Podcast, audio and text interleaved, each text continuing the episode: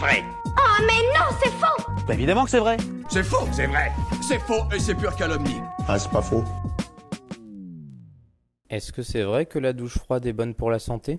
On dit beaucoup qu'une bonne douche froide est notre meilleur allié en termes de santé et de bien-être. On lui attribue un paquet de mérites, mais je vous propose quand même d'aller démêler le vrai du faux, ou plutôt le frais du chaud, pour en avoir le cœur net. Il faut que tu m'expliques.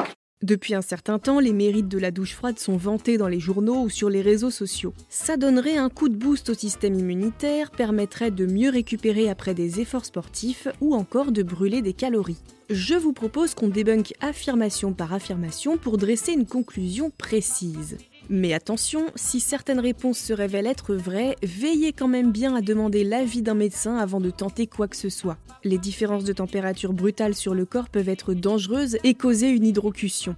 Alors faites attention à vous. Quoi qu'il en soit, c'est parti. Reste là, ça peut être dangereux. Première question, est-ce que la douche froide renforce le système immunitaire? Eh bien, navré, je vais devoir commencer par une réponse négative. Enfin, plus exactement, les scientifiques ne s'accordent pas sur une réponse définitive. En 2011, une étude a été publiée dans la revue Biochema Medica qui a mis en lumière des variations significatives dans les paramètres sanguins de 15 personnes après qu'elles avaient nagé dans de l'eau froide.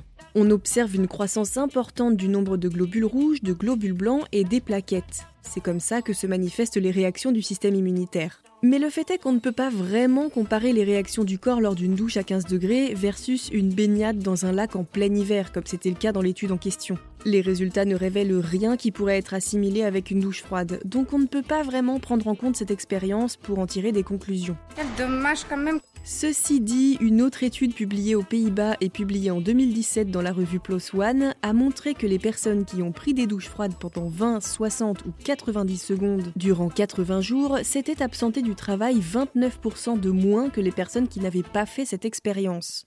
Mais bon, cette diminution n'est pas considérée comme suffisamment importante pour être jugée statistiquement significative sur une période de cette durée. Ces résultats ne peuvent pas nous permettre malheureusement de conclure catégoriquement sur l'impact des douches froides sur le système immunitaire et donc sur la réduction des maladies. En plus de ça, la réponse du corps face au froid peut varier d'une personne à l'autre à cause de plein de facteurs génétiques, physiques ou d'éventuelles comorbidités. Donc on ne peut pas généraliser ces résultats à l'ensemble de la population. C'est con.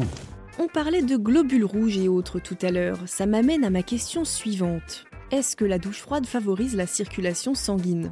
Ça pour le coup, oui, c'est vrai. Vous l'avez peut-être expérimenté par vous-même en plongeant votre pied dans de l'eau très froide dans un lac ou dans une rivière. Quand le corps est exposé à l'eau froide, les vaisseaux sanguins se resserrent puis se dilatent à la sortie de l'eau pour aider le corps à se réchauffer. On appelle ce processus de resserrement des vaisseaux la vasoconstriction et ce qui suit, c'est la vasodilatation. Et ça, oui, ça peut aider à stimuler la circulation du sang. C'est vrai que c'est fort. On passe à une nouvelle question?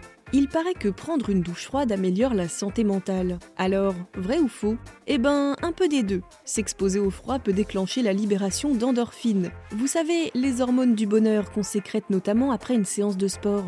On le sait, elles peuvent améliorer notre humeur et réduire le stress. Mais ça peut être contrebalancé par de simples facteurs comme la tolérance au froid qui peut clairement jouer négativement sur l'humeur.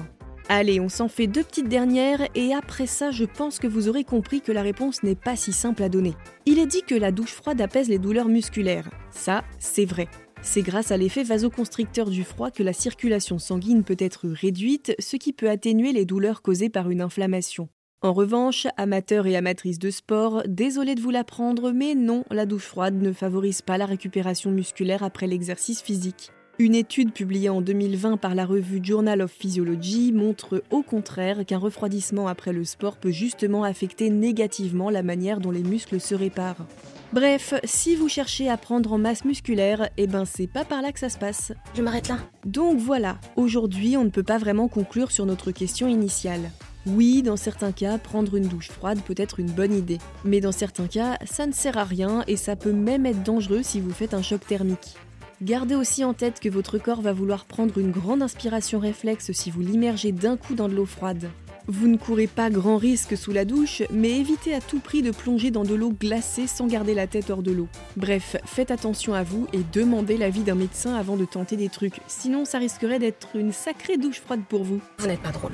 Oh, ça va, un peu d'humour, ça ne fait pas de mal. Et vous, vous avez d'autres idées reçues à débunker? Envoyez-les nous sur les apodios ou en vocal sur Instagram et nous les inclurons dans de futurs épisodes. Pensez à vous abonner à Science ou Fiction et à nos autres podcasts pour ne plus manquer un seul épisode et n'hésitez pas à nous laisser un commentaire et une note pour nous dire ce que vous en pensez et soutenir notre travail. À bientôt